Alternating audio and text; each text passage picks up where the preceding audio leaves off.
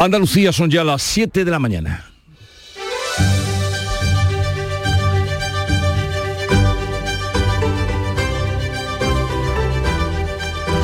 En Canal Sur Radio, La mañana de Andalucía con Jesús Vigorra.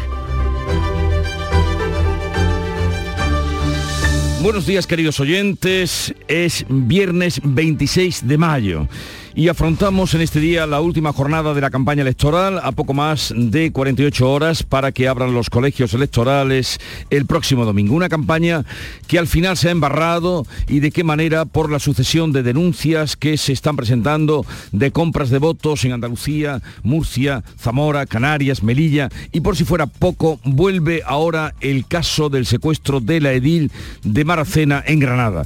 La alcaldesa va a comparecer esta mañana, lo hace tras el levantamiento del secreto del sumario y el juez ha pedido al Tribunal Superior de Justicia que llame a declarar al secretario de organización del PSOE andaluz, Noel López, por su posible relación con el secuestro que ocurrió en febrero. Desde la Dirección Federal del PSOE, Gómez de Celis apela al código ético. Nuestro código ético es muy claro en el partido y por tanto nos atendremos a él. El presidente de la Junta de Andalucía, por su parte, Juanma Moreno, pide explicaciones y voy a esperar a que por parte del Partido Socialista den las explicaciones y por parte de, de la acción judicial. A mí me ha sorprendido, ¿no? me ha generado mucha sorpresa y mucho estupor. También en política o de política y tribunales, el último informe médico recomienda que José Antonio Griñán siga tratándose el cáncer fuera de la cárcel. Los forenses concluyen que tiene importantes secuelas del tratamiento, una evolución incierta y que la prisión no tiene suficientes medios. Lo que no para tampoco en esta campaña son los casos de violencia sexual. En las últimas horas han sido detenidos los autores de agresiones sexuales en la Feria de Córdoba, en Málaga y en la localidad almeriense de Adra. Tres han ingresado ya en prisión. Y la lluvia. La lluvia ha dejado numerosas incidencias, sobre todo en las provincias de Granada y Málaga. El delegado de la EMET en Andalucía, Juan de Dios del Pino, asegura que la lluvia caerá en casi todas las provincias andaluzas durante este fin de semana. Espera un chubasco ya asociado a esta, a esta dana, ¿no? por lo cual pueden ser localmente intensos ¿no? y regularmente repartidas. Y sobre todo de momento pensamos que sería en la primera mitad de, la jornada, tanto del sábado como, como del domingo, aunque esto puede cambiar. La predicción indica chubascos tormentosos en el norte de la comunidad e intervalos nubosos en el resto. Máximas sin cambios solo descenderán en el interior occidental y vientos variables y flojos. Pero sepamos ahora con detalle cómo viene el día en cada una de las provincias andaluzas que vamos a recorrer en un momento. Cádiz, salud, votaron. Hola, buenos días. Tenemos a esta hora 18 grados, llegaremos a los 24 y el cielo está despejado. ¿Cómo viene el día por el campo de Gibraltar, Ángeles Carreras? Buenos días, pues aquí está prácticamente cubierto, hay posibilidad de chubascos por la tarde. A esta hora 17 grados, se espera una máxima de 22. Jerez, Pablo Cosano. 17 grados marca el termómetro ahora, 27 de máxima prevista, cielo limpio. Huelva, Sonia Vela. Tenemos nubes, también hoy probabilidad de chubascos. A esta hora 15 grados en la capital, la máxima para hoy en Almonte de 25. ¿Se mojará hoy la feria Miguel Vallecillo en Córdoba? es posible, porque hoy se prevé nubosidad variable, puede haber tormentas y 28 de máxima. En este momento cielo nuboso tras lluvias que esta noche han sido intensas en algunos puntos y 17 grados. Pero por el norte ha llovido ha llovido un poquito. Ha llovido... Ya era hora, porque por allí no ha caído ni gota. En Sevilla, Pilar González. En Sevilla ha llovido esta noche con fuerza y con tormenta eléctrica. Ahora no lo hace, de hecho se va despejando el cielo. Se esperan chubascos a lo largo de la jornada, sobre todo en la Sierra Norte. Se espera también una máxima de 27 grados en la capital y ahora tenemos 18. ¿Cómo viene el día por Málaga, María Ibáñez? Pues de momento con nubes y claros, 17 grados de temperatura, alcanzaremos los 22 en la capital y se, se esperan chubascos generalizados a partir de la noche. ¿Qué se espera en Jaén, Alfonso Miranda? Pues eh, que siga lloviendo. Vaya noche más hermosa de agua que hemos tenido en buena parte de la provincia. Hasta las 6 de la mañana han caído entre 20 y 30 litros en buena parte de la provincia. Esta hora en la capital ya no llueve. Os lo habéis llevado todo. Qué alegría, por Dios. Granada, en Carnaval Maldonado. Despejado ahora, las nubes y los chubascos volverán por la tarde. Tenemos 12 grados y llegaremos a 25. ¿Y por Almería qué se espera, María Jesús Recio? Chubascos ocasionales, pero en las sierras intervalos de nubes, 18 grados, la máxima 26.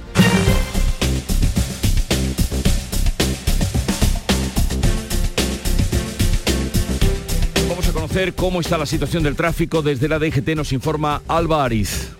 Buenos días, momento tranquilo en las carreteras de Andalucía, pero aún así les vamos a pedir que tengan mucha precaución, porque las obras de mantenimiento de la A7 a la altura del Pilar podrían llegar a complicar la circulación, ya que cortan el carril izquierdo en esta zona de Almería, por lo que les pedimos que moderen la velocidad y por supuesto y como siempre les recomendamos que aumenten las distancias de seguridad.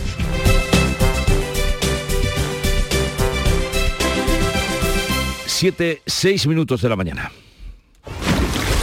Era todos los años. Mi tío se empeñaba en enseñarme a nadar. Me agarraba fuerte con las manos como para que flotara. Cuando no había nadie.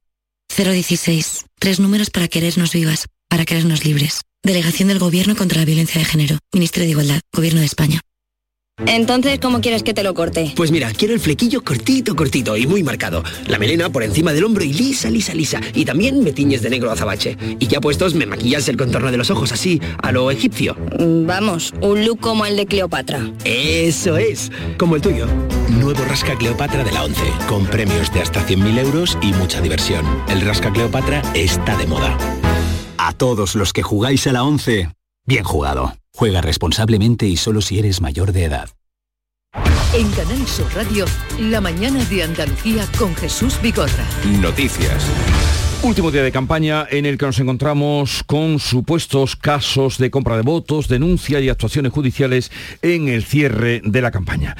El juez señala al número 3 del peso de andaluz, la alcaldesa de Maracena y al concejal de urbanismo como inductores del secuestro que ocurrió allá por febrero de una concejal socialista en la localidad granadina de Maracena. Manuel Pérez Alcázar. El auto al que ha tenido acceso Canal Sur Radio pide al TSJA que investigue e impute al secretario de organización del PSOE andaluz, Noel López, la alcaldesa Berta Linares y el concejal de urbanismo de Maracena como presuntos inductores del secuestro a punto de pistola de la concejal socialista Vanessa Romero. Tratarían de ocultar una trama urbanística que afectaría a López en su época de alcalde y de la que la secuestrada tendría documentos. Según el rastreo de móviles y una cámara de seguridad, habrían propuesto dar un susto a la secuestrada. Desde la Dirección Federal del PSOE, Gómez de Celis apela al código ético. Que como no tengo el auto, no tengo la información en sí misma, pues no le puedo... Bueno, nos preocupa, nos preocupa cualquier tipo de información si se ve refrendada por los hechos. Nuestro código ético es muy claro en el partido y por tanto nos atendremos a él.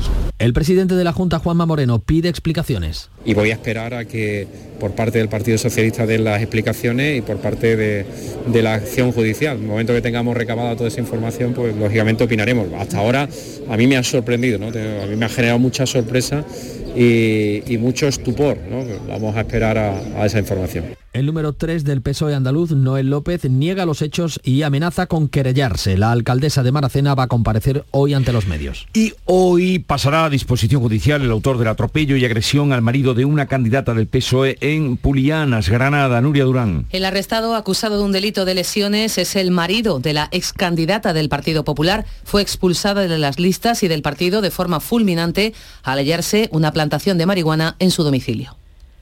El PSOE denuncia al PP por presunta compra de votos en Carboneras y Almería tras la detención de dos de sus candidatos que van en las listas en Mojácar por el mismo delito. Beatriz Galeano. Seis de los siete detenidos por la presunta compra de votos en Mojácar pasarán hoy a disposición judicial. El juez decretó libertad para uno de ellos anoche. Entre los detenidos están el número 2 y el 5 de la candidatura del Partido Socialista. El cabeza de lista Manuel Zamora en Canal Sur Radio ha apelado a la presunción de inocencia. Hay que respetar la presunción de inocencia de las personas que están ahora mismo en el cuartel. Y lamento mucho esta situación en la que se están encontrando. Eh, son hijos del pueblo y sus familias lo están pasando muy mal. El Partido Socialista contragolpea y denuncia en el juzgado la presunta compra de votos para el Partido Popular en Carboneras y en Almería. También ha denunciado ante la policía presunto intento de compro de voto por parte del Partido Popular en la capital. Por cierto, que la Junta Electoral ha dejado sin efectos las denuncias presentadas por el PSOE y con Andalucía sobre supuestas irregularidades en el voto por correo en Villalba del Alcor y en Valverde del Camino en la provincia de Huelva. Pero las denuncias de irregularidades por el voto por correo se están sucediendo en varios puntos puntos del país. El Partido Popular propone modificar la ley electoral. En Melilla, la Junta Electoral ha anulado los votos por correo depositados en buzones ordinarios y el líder de la coalición por Melilla, principal señalado, anuncia que va a impugnar las elecciones sea cual sea el resultado. El presidente del PP, Alberto Núñez Feijó, ha reprochado al PSOE su posible implicación y su pacto de gobierno con coalición por Melilla. Esto no es un error, esto es un fraude. Y por tanto, pido al Partido Socialista que se comprometa a no pactar con esa coalición nunca más. El PSOE contraataca señalando los casos que salpican al PP. El portavoz socialista en el Congreso, Pachi López, asegura que expulsarán a todo miembro del partido implicado. Si algún afiliado del Partido Socialista está implicado en esto que es sagrado para nosotros, inmediatamente será expulsado del Partido Socialista. Porque alguien que haya hecho esto, lo siento, pero no es socialista. En el Cabildo de La Gomera, Anticorrupción investiga otra trama de votos fraudulentos. En Albudeite, en Murcia, ha sido detenida la candidata del PSOE a la alcaldía y otras 12 personas, uno de ellos va en la lista para las autonómicas. El PP ha propuesto reforzar el voto por correo antes de las próximas elecciones generales. La Fiscalía de la Audiencia Nacional ha comunicado a la Junta Electoral que una candidata de EH Bildu que fue condenada por terrorismo aún no ha cumplido su inhabilitación. El Ministerio Público actúa después de que Dignidad y Justicia denunciara que en contra de lo que había sostenido hasta ahora la Fiscalía, la candidata Sara Majarenas no cumplirá hasta el año 2028 la pena de inhabilitación, inhabilitación absoluta que le impide concurrir a las elecciones. En Madrid, un juez ha abierto juicio oral al alcalde de Galapagar y candidato del PSOE, Alberto Gómez, por un presunto delito que no tiene que ver con las elecciones, sino por el acoso laboral. La que era secretaria general del ayuntamiento en 2021 fue jubilada durante una baja por ansiedad y denunció desconsideraciones morales, comentarios vejatorios y degradantes por parte del regidor y primer teniente de alcalde de Ciudadanos. También nos ha llegado en estos previos a la cita electoral el último informe médico forense que recomienda que Griñán siga tratándose el cáncer fuera de la cárcel. Los forenses concluyen que tiene importantes secuelas del tratamiento, una evolución incierta y que la prisión no tiene suficientes medios para atender su cáncer. La audiencia decidirá tras este informe. Griñán, de 76 años, es el único condenado a prisión por malversación y prevaricación en el caso de los ERE que sigue en libertad. Volvemos a la campaña electoral que hoy llega a su fin de las municipales y las autonómicas. Los líderes nacionales de los principales partidos lanzarán sus últimos mensajes en Barcelona y Madrid. El socialista Pedro Sánchez cierra en Barcelona un acto del PSC con José Luis Rodríguez Zapatero y Salvador Illa. El popular Alberto Núñez Feijó apoya a la candidata a presidir la Comunidad de Madrid, Isabel Díaz Ayuso, y al candidato a la alcaldía, José Luis Martínez Almeida. También en Madrid, los candidatos de Podemos, Izquierda Unida, Alianza Verde, a la presidencia de la Comunidad, Alejandra Jacinto, y a la alcaldía, Roberto Sotomayor, van a participar en el acto central de cierre de campaña con Irene Montero e Ione Belarra. Vamos ahora a otros asuntos que siguen sucediéndose las agresiones sexuales. Ha habido ahora detenidos los autores de una agresión en la Feria de Córdoba, en Málaga y en la localidad almeriense de Adra. El juez ha dejado en libertad con cargos al detenido de 26 años acusado de agresión sexual a una joven de 19 junto a los puestos de entrada a la calle del infierno. Es la segunda agresión sexual en la Feria de Córdoba, donde la policía ha realizado también otras dos detenciones por violencia de género. Rafaela Valenzuela es la subdelegada del Gobierno en Córdoba. Esta feria hemos tenido varias y ningún caso son tolerables. En este caso también ha sido la policía local la que ha tenido conocimiento del hecho.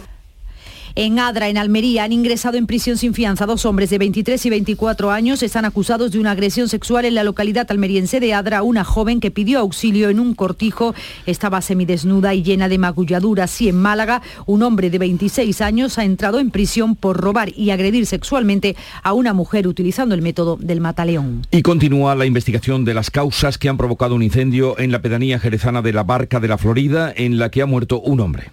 La víctima de 58 años quedó atrapada por las llamas en una de las habitaciones de su casa. Según te testigos, los vecinos sofocaron gran parte del fuego antes de que llegaran los bomberos. Tiene hermano y eso, pero estaba solo enfocada, 58 años. Me hubiera plástico quemado. Cuando llegaron los bomberos estaba todo apagado, Por los vecinos, echando huevo de agua. Lo que había era mucho mucho humo. Y estamos ante eh, la nueva o la segunda dana. Los efectos de esta traerán chubascos y tormentas en muchas zonas del centro y este peninsular. Unas lluvias que se registrarán en Andalucía en casi todas las provincias durante este fin de semana. A pesar de la lluvia, los embalses que suministran agua para Andalucía están al 27% de su capacidad tras perder casi 40 hectómetros cúbicos desde la semana pasada, 136 desde el año pasado. La catedrática de Ingeniería Hidráulica de Córdoba, María José Polo Gómez, ha que estas precipitaciones pueden ser beneficiosas para la agricultura siempre que no provoquen inundación. Para los cultivos de secano que estaban en situación crítica eh, y simplemente para que el estado del suelo en general esté un poco más húmedo esta semana antes de que nos llegue el calor intenso del verano que, esperamos, porque es nuestro clima, pues por lo menos un respiro. Suficiente para que salgamos de la situación de escasez y de las prealertas que hay en, en muchas subcuencas y cuencas pues lamentablemente no. La provincia de Jaén se encuentra en peligro alto de incendios forestales debido a la sequía. El comité asesor del Plan Infoca ha decidido activar el dispositivo de extinción de incendios a pesar de las últimas lluvias. Lo explicaba Jesús Estrella, delegado del Gobierno andaluz. Falta que llueva, porque uno, de los graves problemas que afrontamos es el estrés hídrico y que prácticamente la vegetación carece de humedad. Eso supone que eh, la vegetación se convierte en combustible. Y volvemos a hablar de Doñana porque la UNESCO ha advertido de que el proyecto de ley de regadíos de la Junta podría poner en peligro el reconocimiento del Parque Nacional de Doñana como patrimonio de la humanidad. En su opinión, los cambios legislativos propuestos por la Junta de Andalucía son contrarios a sus solicitudes para evitar la sobreexplotación del acuífero y sus posibles impactos. La UNESCO recuerda que la creciente desecación de las masas de agua afecta directamente a las poblaciones de aves acuáticas y pone en riesgo la excepcional biodiversidad que tiene el Parque Nacional de Doñana. Los sindicatos de la Inspección de Trabajo rechazan el ofrecimiento que les hace la función pública de 786 plazas para reforzar e incrementar la plantilla y amenazan con ir a una huelga indefinida en junio. Este jueves se han manifestado para exigir al gobierno que cumpla el acuerdo suscrito en 2021. El mismo Ministerio de Trabajo señala a Hacienda de acusa a Hacienda de incumplir lo acordado con los sindicatos. Quiere arreglar la situación poniéndole parches según la presidenta del Sindicato de Inspección Ana Ercoreca. No va a poder tener futuro la inspección si no se lleva a cabo el refuerzo. Por eso estamos aquí para exigir a Hacienda y Función Pública que no nos vengan con parches, que no nos vengan con tiritas. La primera ley de vivienda de la democracia se encuentra en vigor desde hoy, aunque su aplicación dependerá de las decisiones de las comunidades autónomas y de los ayuntamientos. Esta norma, entre otras, regula el precio de los alquileres, permite rebajar de 10 a 5 viviendas la definición de gran tenedor en zonas tensionadas y modifica también los procesos de desahucios, complicando el desalojo de los ocupas, entre otras cuestiones. La economía de Alemania, la conocida como la locomotora de Europa, ha entrado en recesión al caer el PIB un 0,3% en el primer trimestre del año. La contracción en el crecimiento se suma a la sufrida en el último trimestre de 2022, que fue del 0,5%. Esta recesión técnica, creada por dos trimestres consecutivos de caída del PIB, se debe al menor consumo por la inflación y al alza de los precios. Y la guerra de Ucrania, que no cesa, que sigue ahí y está siendo una noche, ha sido una noche esta pasada de ataques aéreos en Ucrania. Las alarmas antiaéreas están sonando en la capital y en numerosas ciudades. En la ciudad en ruinas de Bakhmut, el grupo de mercenarios Wagner ha iniciado su repliegue para transferirle el control al ejército ruso,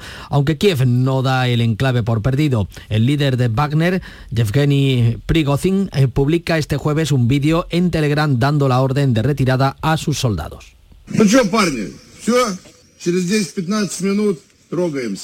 ¿Qué pasa, muchachos? Nos retiramos en 15 minutos. Todos estaremos fuera antes del 1 de junio. Descansaremos y entonces tendremos una nueva tarea. El líder de los mercenarios reconoce que ha perdido a 20.000 combatientes durante el asedio que ha durado 10 meses. La ministra de Defensa, Margarita Robles, ha anunciado la próxima entrega a Ucrania de otros cuatro carros de combate Leopard y de una nueva tanda de vehículos blindados en el mes de julio. Y Josep Borrell se encuentra en La Habana en su primer viaje oficial a Cuba como jefe de la diplomacia europea. Llega en un momento complejo con una grave crisis en la isla, con el gobierno de La Habana cada vez más próximo a Rusia. Bruselas trata de mantener abierta la interlocución. Borrell les ha recordado que la Unión Europea es su mayor inversor. Somos mucho más importantes que otros actores como Rusia o como China. Somos un tercio, 32%, frente al 8% de China o el 8% de Rusia. Vamos ahora a algo más festivo, la romería del Rocío, con abundancia de romeros, medio centenar de hermandades del Rocío se encuentran ya en la aldea almonteña y hoy este, comenzarán la presentación de filiales ante la matriz de Almonte. La primera de ellas será la Hermandad de Villamanrique de la Condesa, que ha emprendido el camino a las seis y media de esta mañana. En el Rocío, el plan Aldea se encuentra ya activo, moviliza casi 2.000 efectivos entre seguridad y sanitarios. Se espera que lleguen más de un millón de personas personas este fin de semana al Rocío. Pues llegamos a las 7 y 20, es el tiempo de la revista de prensa con Paco Rellero en un momento.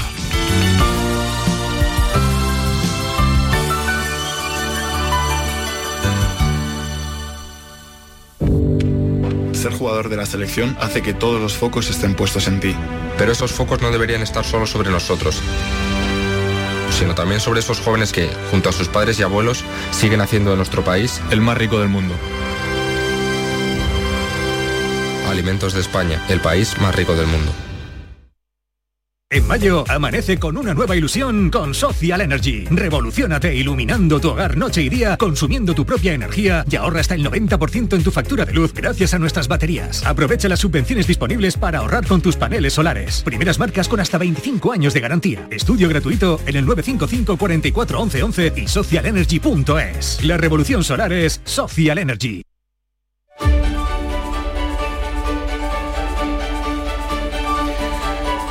Vamos a la revista de prensa. Paco, buenos días con lo más destacado del día. ¿Qué tal, señor Vigorra? Ah, son las 7 y 21 minutos, es el momento. Se está terminando la campaña electoral, aunque algunos preferirían que la campana hubiera sonado antes, bastante antes. Escándalos, problemas extendidos en distintas regiones de Objective titula Pánico en el PSOE por las compras de votos, la campaña ha saltado por los aires, Melilla, Mojácar, La Gomera, la justicia ya investiga fraudes en siete comunidades. ABC anota que Ferraz busca a la desesperada denuncias contra el PP, mientras eh, las detenciones de socialistas y de sus socios se extienden por Andalucía, Murcia, Canarias y Melilla. Un PSOE sin respuestas es el editorial de ABC. El español cuenta que el secuestro de Maracena y la compra de votos revientan la campaña del PSOE y silencian a Sánchez. Hay más en el confidencial respecto a Maracena.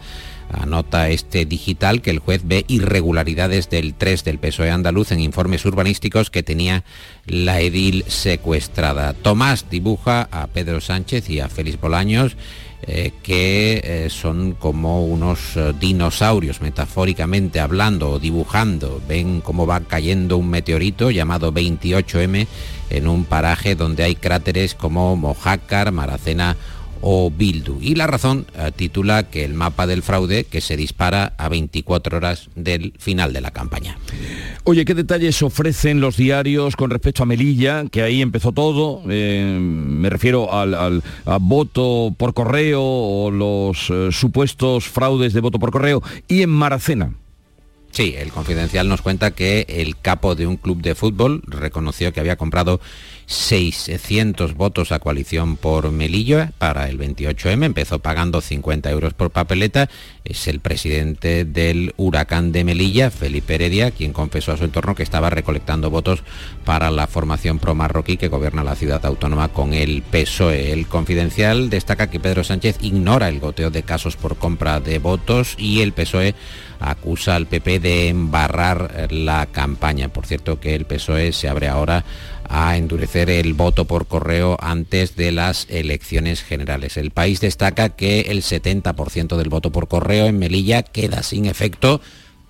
Perdón, y Ricardo dibuja en el mundo a dos amigos que están tomando una cerveza en un bar y el que lleva en la mano un periódico en el que se lee vas a votar este fin de semana, le pregunta al otro precisamente vas a votar este domingo y el otro contesta gratis, ¿estás loco? ¿Y qué otros asuntos cuentan los diarios hoy? El país habla de que populares y liberales presionan contra la agenda verde de la Unión Europea. Los dos grupos llaman a Bruselas a pausar la transición ecológica, dispersión del voto en la izquierda.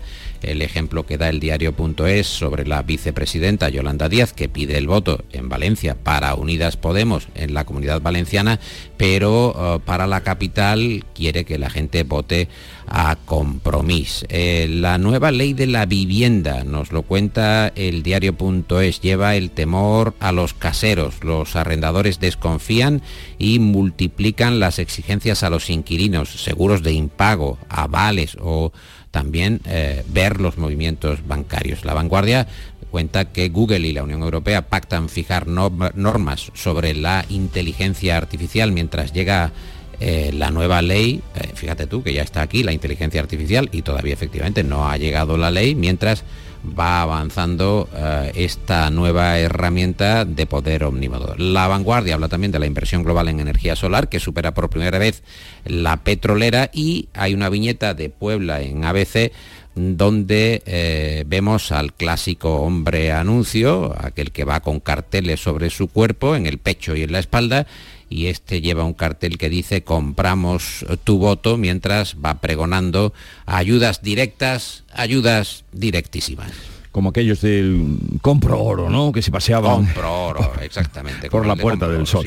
Bueno, a ver, ¿qué tienes? Queremos saber de los titulares de las provincias andaluzas pues también tienen bastante de embarrado de la campaña, por ejemplo, el diario de Sevilla o el día de Córdoba, las denuncias por fraude electoral que ensucian el final de la campaña. En el diario de Almería así se compraba el voto hispano de 100 a 250 euros. En el diario de Cádiz, los partidos que llegan al final de la campaña sin un resultado claro, quién ganará la alcaldía de la capital gaditana. Ahí que captar indecisos hasta el último día, nos cuenta la voz de Cádiz, en Viva Huelva, una marea rociera con Huelva, eh, Bellido, el alcalde, lo entrevistan en el Córdoba y dice que quienes votaron a Ciudadanos en las últimas elecciones tienen en su casa al PP, ideal de Jaén, la sequía y las altas temperaturas que adelantan el peligro alto de incendios forestales y en distintas cabeceras de Bocento, el forense que rechaza que Griñán entre en prisión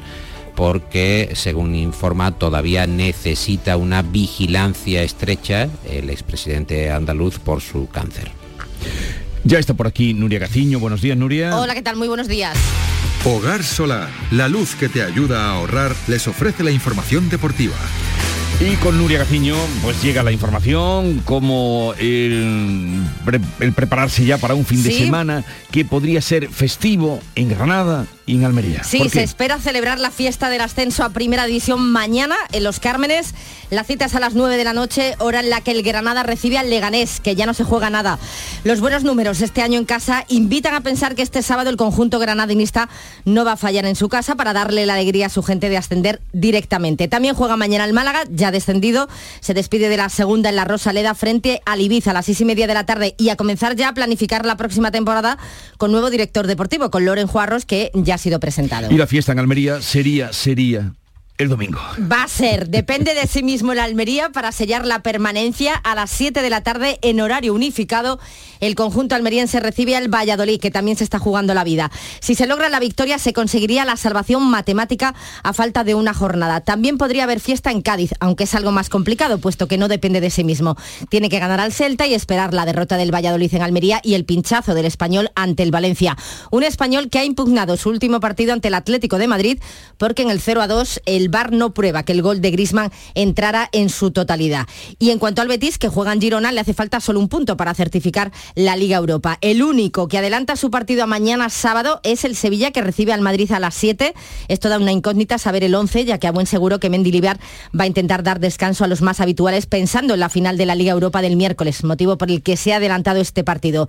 Las novedades en el último entrenamiento han sido Nianzú y Marcao, que podrían tener algunos minutos eh, mañana. Y por cierto, ya son 13.000 entradas las que ha vendido el Sevilla de las 15.000 que tiene asignadas el club de Nervión. Ya saben de esos problemas que está habiendo para conseguir vuelos a Budapest. Ya están aquí las calores, Chano, pero como está la luz no quiero ni mirar al aire acondicionado. Pues yo estoy la mar de fresquito, Yuyu, a cero, como que a cero. Con Hogar Solar y sus placas solares dejo la factura a cero euros. Canta conmigo, Yuyu. Hogar Solar, cada día te quiero más. Hogar Solar. Hogar Solar, la luz que te ayuda a ahorrar. Voglio vederti danzare come le zingare del deserto. A ver por dónde vamos hoy la despedida. Creo que bailando, ¿no? Al ritmo de Hay que la bailar, hay que bailar porque hemos visto a Nani Moretti, hemos tenido una Sí, sí. semana muy musical, muy musical. Nani Moretti, el director de cine en el Festival de Cannes, bailando como en la canción de Franco Battiato, sonando esta canción. No es habitual hacer este tipo de números en la alfombra roja, pero tiene un punto divertido. Nani siempre ha sido un hombre muy Mm. brillante. Presenta ahora una película que se llama El Sol del Futuro, que tiene muy buena pinta. Igual que la película de Martin Scorsese eh, sobre eh, los eh, nativos americanos en Oklahoma, que tiene una pintaza impresionante. Y Nuria, que habrá que ir a ver, porque son Sí. películas que ya no se estilan realmente. Son La de Nani Moretti va a ser la primera que vea. Sí, Sí, Ah, seguro. Me gusta mucho. Va, va a caer primero esta Sí. de Nani Moretti y porque además la de Scorsese se estrena un poco más tarde. Pero esta música, eh, querido Jesús, nos da una cierta alegría para, para la despedida. Porque ¿cómo voy a estar yo el fin de semana sin Pues ve- vas al cine, por ejemplo, vas al cine. Despedimos Sí, hoy solo, el cine. en el cine, solo allí. Hasta el lunes, Nuria y Paco.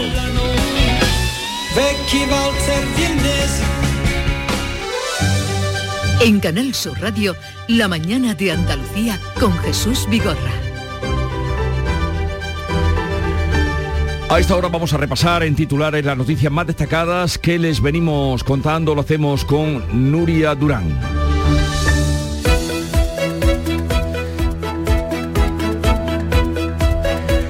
El juez señala al número 3 del peso de andaluz, la alcaldesa de Maracena y el concejal de urbanismo como inductores del secuestro en febrero de una concejal socialista en la localidad granadina. Habrían tratado de ocultar una trama urbanística que afectaría a Noel López en su época de alcalde y de la que la secuestrada tendría documentos. López niega los hechos, amenaza con querellarse. En su caso, la investigación pasa al TSJ al ser diputado. La alcaldesa de Maracena comparece hoy ante los medios. Y en la recta final de esta campaña se suceden las denuncias por compra de votos. El PSOE denuncia al PP por presunta compra de votos en Carboneras y en Almería Capital tras la detención de dos de sus candidatos en Mojácar por las mismas sospechas.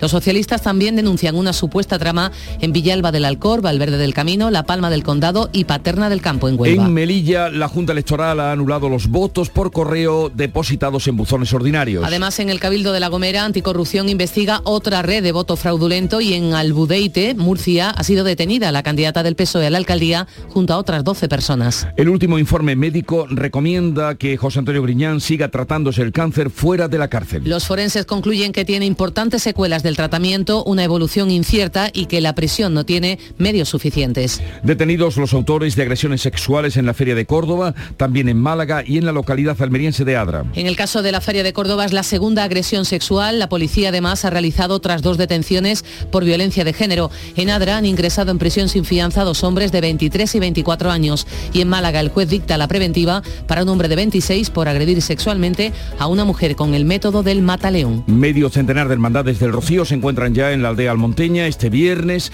comenzará la presentación de las hermandades filiales ante la matriz de Almonte. La primera en llegar a la aldea y en presentarse será la Hermandad de Villamanrique de la Condesa, que ha emprendido el camino hoy a las seis y media de la mañana. Se espera que este fin de semana se congreguen más de un millón de personas en el Rocío. Vamos a repasar ahora el tiempo pronóstico para el día de hoy. Se esperan hoy viernes chubascos tormentosos en el norte de la comunidad, sobre todo en Sierra Morena, intervalos nubosos en el resto, sin descartar chubascos ocasionales que pueden ir acompañados de tormentas.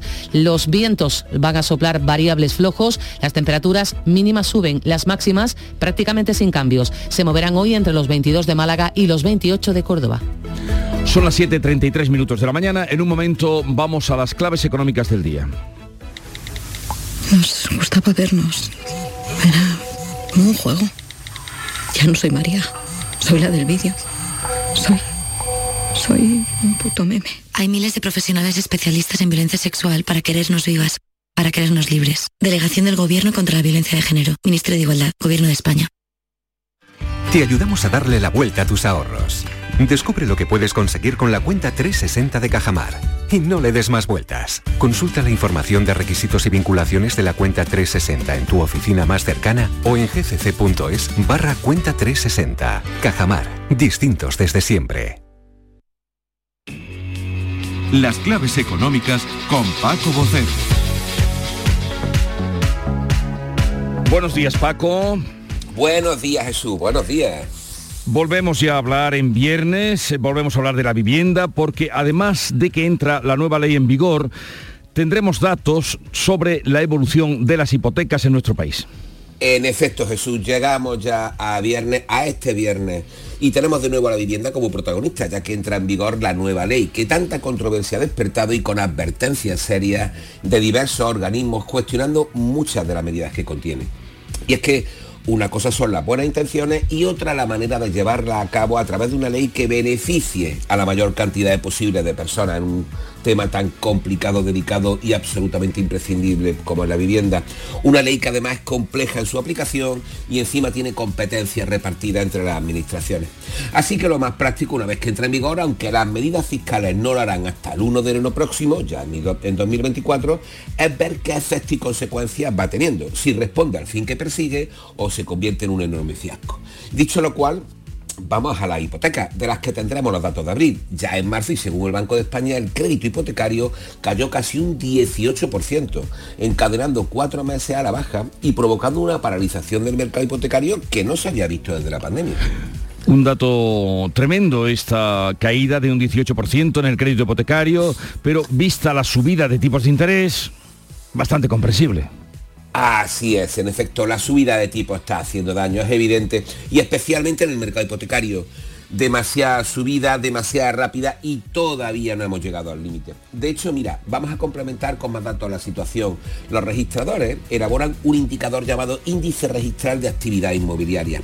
Este índice lo que hace es relacionar las compraventas de vivienda y la hipoteca del sector inmobiliario con la actividad general del sector de la construcción, es decir, relaciona la demanda y la oferta para tener una estimación completa de actividad.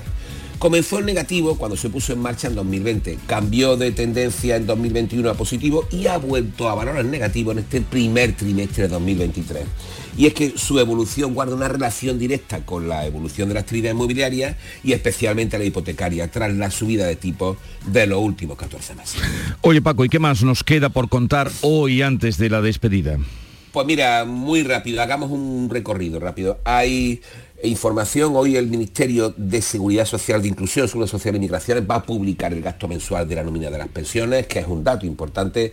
El Banco de España publicará la morosidad del crédito concedido hasta marzo y también va a ser importante la revisión de la calificación de riesgo de la deuda nuestra de España, la deuda soberana de España, es decir, de la solvencia de nuestra deuda, en este caso lo hará la agencia Fitch.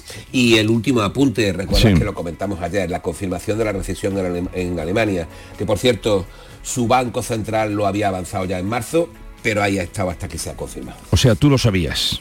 No, yo no, lo sabía todo el mundo a través del Bundesbank. Pero es preocupante, digo por aquello de que es la locomotora de Europa o no. Hombre, desde luego, mm, desde luego es una noticia que no es una buena noticia, por supuesto que la locomotora de Europa y un país con el que tenemos unas relaciones comerciales importantes eh, esté ahora mismo gripado. Desde luego que no es una buena noticia. Y ahora Paco, como siempre, como cada viernes, llegados a esta hora, la clave musical de la semana. Pues mira, te voy a recuperar a esa legendaria banda llamada Jazz, de la que solamente queda hoy el guitarrista Sid Code, pero que saca el nuevo disco con ese sonido, esa reminiscencia de los años 80, se llama Cat from the Stars este tema.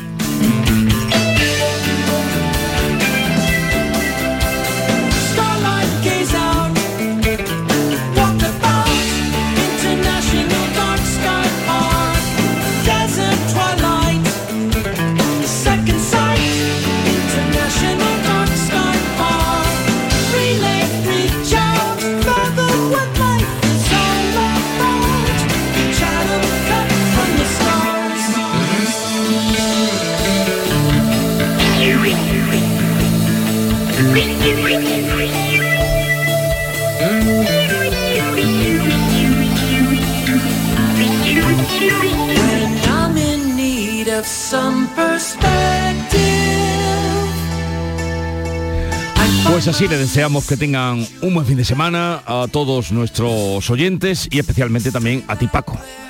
Bueno, igualmente y a ver si nos relajamos ya de la agenda electoral. El lunes, ¿no? El lunes, yo creo que sí, algo cambiará, algo se tranquilizará la cosa. Adiós. Muy bien, buen fin de semana, hasta el lunes. Ser jugador de la selección hace que todos los focos estén puestos en ti. Pero esos focos no deberían estar solo sobre nosotros, sino también sobre esos jóvenes que, junto a sus padres y abuelos, siguen haciendo de nuestro país El más rico del mundo. Alimentos de España, el país más rico del mundo. ¿Quieres leña? Prueba las nuevas pipas de Reyes. Con las nuevas pipas leñeras tendrás las mejores pipas de Reyes, pero ahora con un sabor. No te digo más, descúbrelo tú mismo. Ya en tu punto de venta habitual, las nuevas pipas leñeras de Reyes.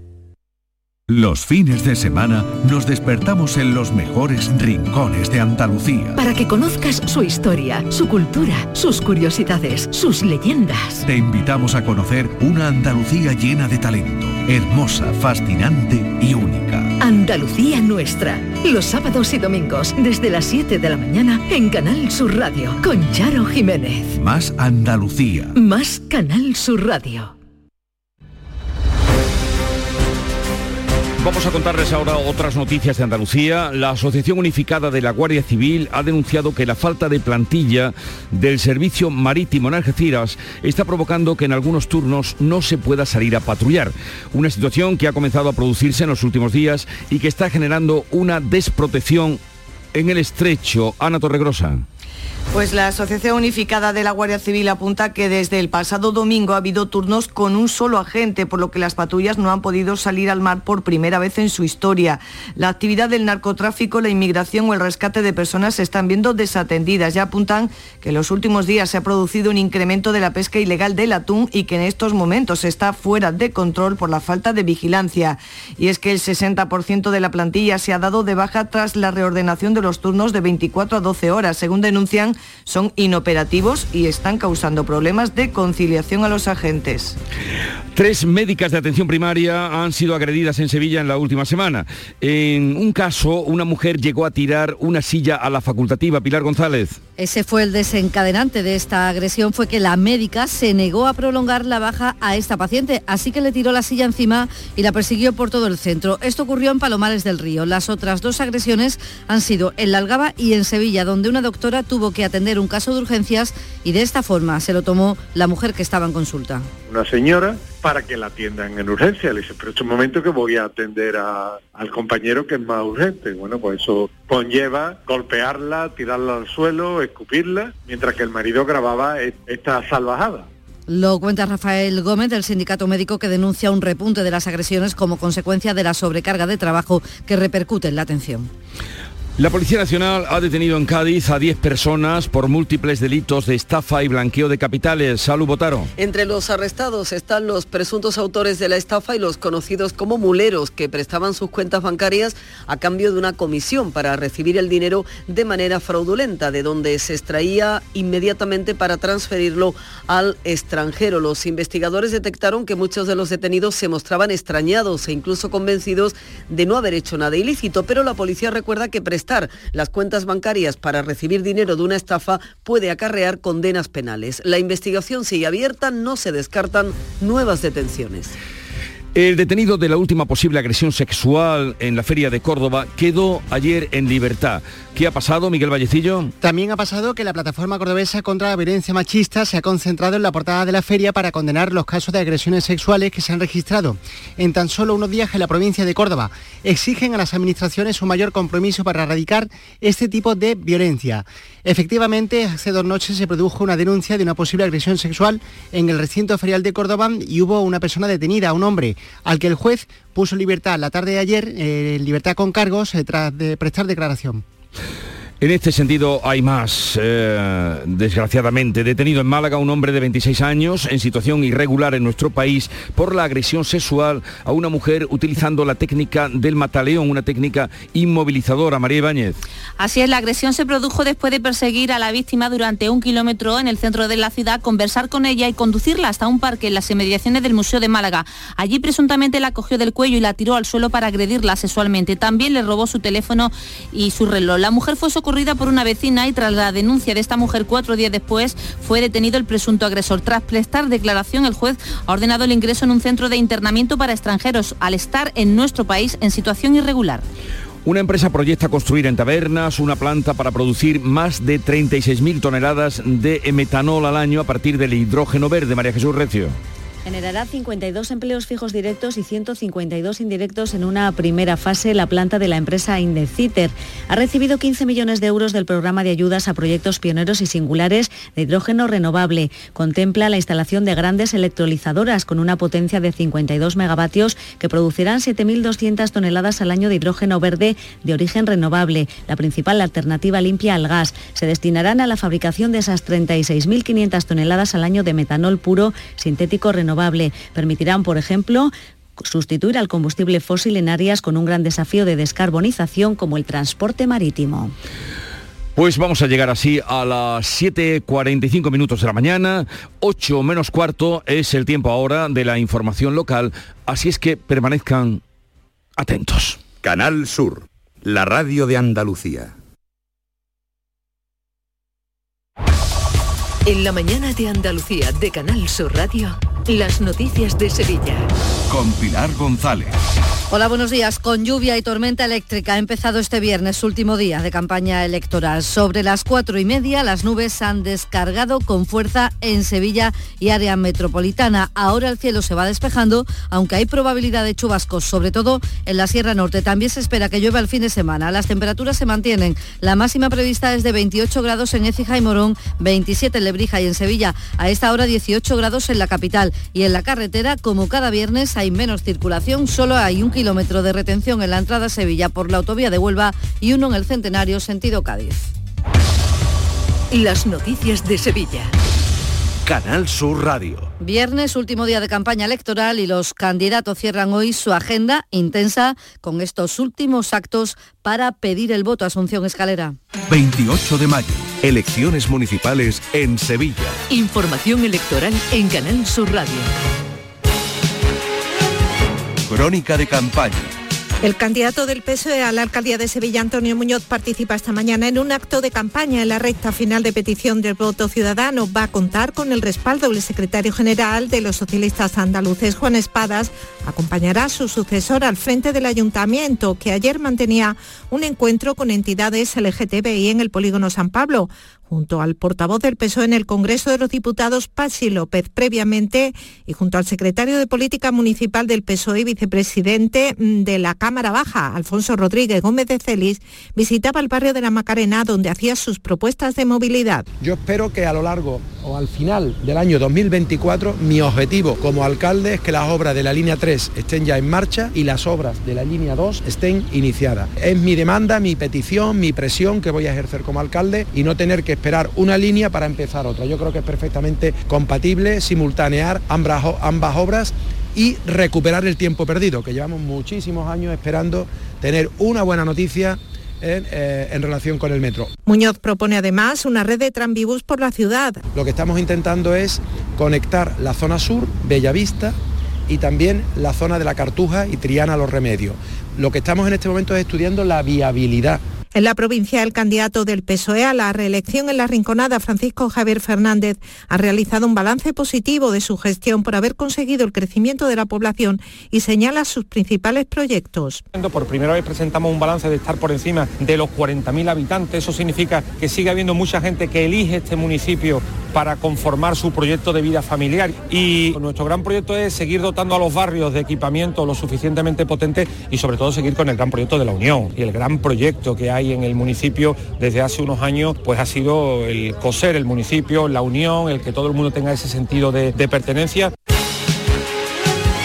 El presidente del Partido Popular Andaluz y de la Junta, Juanma Moreno, cierra hoy campaña en Sevilla junto al candidato a la alcaldía, José Luis Sanz, que sigue con su agenda y su proyecto de una ciudad para todos. José Luis Sanz asegura que su proyecto es para toda la ciudad. Quiere ser el alcalde de todos los barrios, incluidos los más pobres de España. ¿Qué hacen falta en esos barrios? Pues hay que aplicar medidas de transformación social, políticas educativas, políticas de formación, muchos planes de empleo y por supuesto hay que aplicar también medidas de transformación urbanística. Hemos convertido esos barrios muchas veces en guetos que no tienen conexión con la ciudad ni siquiera por transporte público. En la recta final de la campaña, Sanz confía en la tendencia que marcan las encuestas para no tener que pactar con ninguna otra fuerza política. A mí no me hacían, no me harían falta esos votos de voz y le explico. Una sola encuesta es una foto fija, no te puedes quedar con ella. Te tienes que quedar con las, la, todas las encuestas que se han hecho en este último año. Y en este último año todas las encuestas vienen diciendo que el PP no para de crecer un poquito y el PSOE no para de bajar un poquito. La candidata de Podemos Izquierda Unida, Susana Hornillo, hace esta mañana balance de campaña con la confianza en ser determinante para formar gobierno. Es la única manera de transformar la realidad de Sevilla y es la única oportunidad de cambio que realmente tienen los sevillanos y sevillanas, porque las políticas de PP y PSOE finalmente se acaban pareciendo demasiado, ellos pactan. Cuando hay que dar un pelotazo urbanístico, pactan sin ningún problema. El verdadero momento de cambio es ahora si la confluencia impulsada por Podemos Izquierda Unida entra en el gobierno, pero no vamos a entrar de cualquier manera. Tenemos que entrar sobre acuerdos de programa. El candidato de Ciudadanos a la alcaldía de Sevilla, Miguel Ángel Omezquez, presenta hoy en Chapina sus propuestas para el río. Aspira a ser decisivo en la gobernabilidad. Me preocupa mucho no sacar la representación para que seamos concejales porque dejaríamos a Sevilla en manos de los extremos. O el señor Muñoz tendría que gobernar con Izquierda Unida reproduciendo el gobierno de Madrid. O al señor Sánchez dejaríamos en manos de Vox. Y pensamos que no, pensamos que la opción mejor para Sevilla es la coherencia, centrismo. Arropada por Santiago Abascal, la candidata de Vox, Cristina Peláez, se centraba en los barrios más pobres. Eh, cero gasto ideológico, político y absolutamente prescindible mientras tenemos cuatro de los, de los seis barrios más pobres de España, que no por mucho decirlo es menos cierto. Sevilla. Elecciones municipales en Canal Sur Radio. Los tiempos asignados a los distintos partidos en este bloque informativo se han fijado según el criterio de la Junta Electoral y no según el criterio periodístico. Son las 7 de la mañana y 50 minutos. A esta hora son miles los romeros que han retomado el camino hacia la aldea del Rocío. Villamanrique de la Condesa acaba de comenzar a andar tras haber recibido a prácticamente todas las hermandades de la provincia, protagonizando momentos muy emotivos. Son dos pueblos y hermandades que vuelven a saludarse cada año Villa Hoy llegan a Villamanrique, San Lucas la Mayor, las cabezas de San Juan, Gosuna, Marchena, Villanueva del Ariscal, Puente Genil y Camas y al Rocío comienzan a llegar hoy las primeras hermandades de la capital, por ejemplo, lo hace tablada. Y más asuntos. El Sindicato Médico de Sevilla ha denunciado tres agresiones a médicas de atención primaria en la capital, en La Algaba y en Palomares del Río. En este caso, la doctora se negó a prolongar la baja a una paciente y ante la negativa, la paciente le tiró una silla encima y le persiguió por el pasillo del centro. En los otros dos casos, cuenta el presidente del Colegio Médico, Rafael Gómez, las agresiones se originaron porque los médicos tuvieron que atender dos servicios de urgencia. Una señora para que la atiendan en urgencia. Le dice, pero es un momento que voy a atender a- al compañero que es más urgente. Bueno, pues eso conlleva golpearla, tirarla al suelo, escupirla, mientras que el marido grababa e- esta salvajada. El sindicato médico denuncia un repunte de las agresiones en la atención primaria, dice que como consecuencia de la sobrecarga de trabajo y eso repercute en el servicio. También la policía ha detenido a seis personas por tráfico de drogas en una vivienda cercana a dos institutos de Coria del Río. Varios colectivos vecinales lo sospechaban de lo que ocurría y la investigación, cuenta la vo- portavoz policial Sonia Periáñez, lo confirmó. El domicilio se usaba como punto de venta y además de abastecer a los jóvenes que acudían a los centros educativos, también proveía a consumidores habituales de la localidad. Deportes, Antonio Camaño, buenos días. Hola, ¿qué tal? Muy buenos días. Eh, novedades de Nianzú, Marcao y Jordán en la última sesión del Sevilla. Los dos centrales que han estado lesionados en las últimas semanas han saltado al césped con aparente normalidad en una sesión en la que también estaban otros tocados, como Jordán, que ya entrenó a principios de semana, Papu Gómez y Suso, que no viajaron a Elche. Mendilíbar, el entrenador del Sevilla, ya ha dejado entrever que Marcao y Nianzú podrían tener minutos en este tramo final de temporada. Y en el Betis, Montilivi es todo lo que pasa ahora mismo por la cabeza del entrenador el conjunto verde y blanco. Es verdad que el Betis ya ha conseguido su tercera clasificación europea consecutiva. Hay que ponerle nombre o Conference o Europa League, posición que dependerá de los resultados del Betis en las dos últimas jornadas. Y ayer recibió Pellegrini una buena noticia porque recupera a William Carballo para el partido este fin de semana. Publicidad electoral. Yo voto por la sanidad y la educación pública, por cuidar de las personas mayores. Yo voto para que la vivienda esté a un precio asequible. Yo voto para que tengamos las mismas oportunidades, vivamos donde vivamos. Yo voto por el campo andaluz, por el buen uso del agua, por nuestro patrimonio natural. Yo voto para defender a la gente trabajadora, a las empresas locales y a los autónomos. El 28 de mayo yo voto con Andalucía. Izquierda Unida, Podemos, Más País, Verdes Eco, Alianza Verde, Iniciativa del Pueblo Andaluz. Hay algo que nos define a todos los que nacemos en esta ciudad. Un orgullo infinito por ser sevillana. Por ser sevillana. Que nos hace presumir de Sevilla en todas partes. Pero también ser crítico con lo que sabemos que hay que mejorar. Si eres como nosotros. Como nosotros. ¿Y te ilusiona que Sevilla recupere su futuro? Vota a la persona que siente lo mismo que tú. Pero que además tiene un proyecto para hacer que Sevilla sea la ciudad que todos nos merecemos. Vota a José Luis Sanz, candidato del PP a la alcaldía de Sevilla. El cambio que necesita Sevilla. Publicidad electoral. En Cultura les contamos que comienza el Festival LGTBI con 13 espectáculos teatrales, musicales y cinematográficos que tienen como tema principal la diversidad sexual. Es hasta el 10 de junio. Y hoy en Fibes, la Phil Symphony Orquesta está con su gira Krypton con bandas sonoras de películas de superhéroes, Superman, Los Increíbles, El Cid o Batman. 17 grados en Villamanrique, también en Pilas, 18 en Sevilla.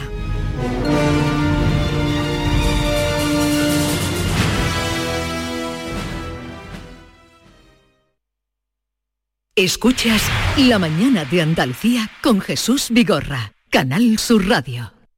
Aquadeus, el agua mineral natural de Sierra Nevada, patrocinador de la Federación Andaluza de Triatlón, les ofrece la información deportiva.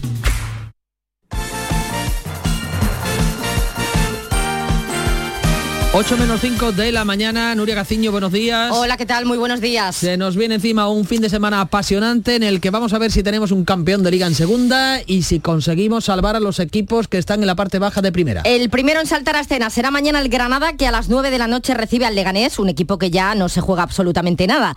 Lleno absoluto el que habrá en los Cármenes con recibimiento que se espera por todo lo alto al equipo a su llegada al estadio. Y es que el Granada lo tiene en sus manos, depende de sí mismo para ascender directamente a la máxima categoría de nuestro fútbol.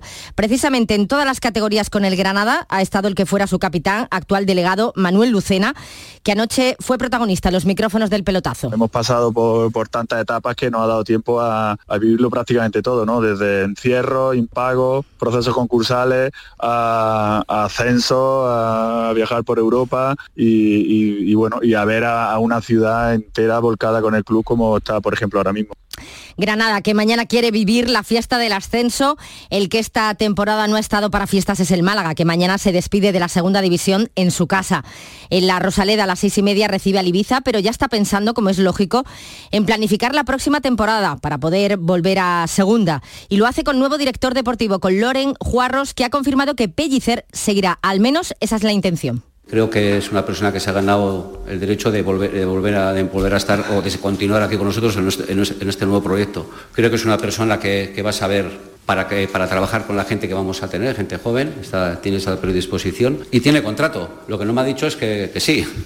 yo le he trasladado que yo cuento con él. Otra cosa es eh, que quiera romper el contrato, pero eh.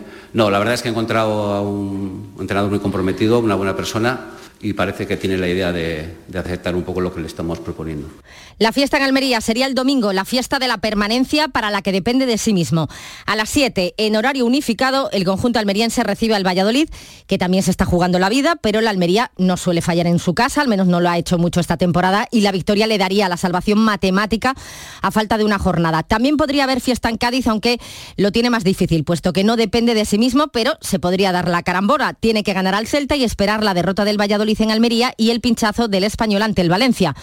Por si ya no tuviésemos bastante, con lo apretada que está la clasificación por abajo, resulta que el español ha impugnado su último partido ante el Atlético de Madrid, partido que terminó con empate a 3, lo ha impugnado porque en el 0 a 2 el VAR no prueba que el gol de Grisman entrara en su totalidad. Vamos a ver en qué queda todo este asunto, un lío más, por si no tuviésemos bastante. Y en cuanto al Betis, que juega en Girona, le hace falta solo un punto para certificar la Liga Europa, solo un punto gracias a esa derrota, a esa derrota anoche del Atleti de Bilbao frente a Osasuna. El único que adelanta su partido a mañana sábado es el Sevilla, que recibe al Madrid a las 7, un partido que se ha adelantado por la disputa de la final de la Liga Europa el próximo miércoles 31 de mayo en Budapest. Ya son 13.000 entradas las que ha vendido el Sevilla de las 15.000 que tiene asignadas el club de Nervión. Ya saben que los, eh, todos los problemas que están teniendo, que está habiendo para conseguir vuelos a Budapest. Después de lo mal que ha empezado la temporada, que empezó la temporada, el sevillismo se vuelve a ilusionar y a Mendilíbar, por lo visto, le piden de todo. Salgo, no salgo demasiado. Entonces, sí, pero cuando salgo sí es verdad que siempre digo lo mismo, ¿no? Vosotros los andaluces sois muy, muy, muy, muy abiertos y, lo, deja, dais todo. Nosotros somos más cerrados. Eh, cuando vas por allá arriba, si haces cosas como las que hemos hecho aquí, te miran pero rara vez te, te, te, saludan o te, o te pide nada, ¿no? Aquí no, aquí es todo lo contrario, aquí van a muerte, ¿no? Y, te pide lo que sea. Bueno, es lo que hay y nos tenemos que hacer. Yo siempre digo lo mismo, donde vayas te tienes que hacer a lo que hay allí, no, te, no se van a hacer todos a ti, ¿no? Y bien, eh, lo llevo bien. y en balonmano, el Costa del Sol Málaga ha caído en el primer partido de la final de la Liga Guerreras y tendrá que remontar en Carranque ganando los dos próximos partidos. Caía anoche frente al Elche por 24 a 23. Aquadeus, ahora más cerca de ti, procedente del manantial Sierra Nevada, un agua excepcional en sabor, de mineralización débil que nace en tu región. Aquadeus Sierra Nevada es ideal para hidratar a toda la familia y no olvides tirar tu botella al contenedor amarillo. Aquadeus, fuente de vida, ahora también en Andalucía. Canal Sur Radio, la radio de Andalucía.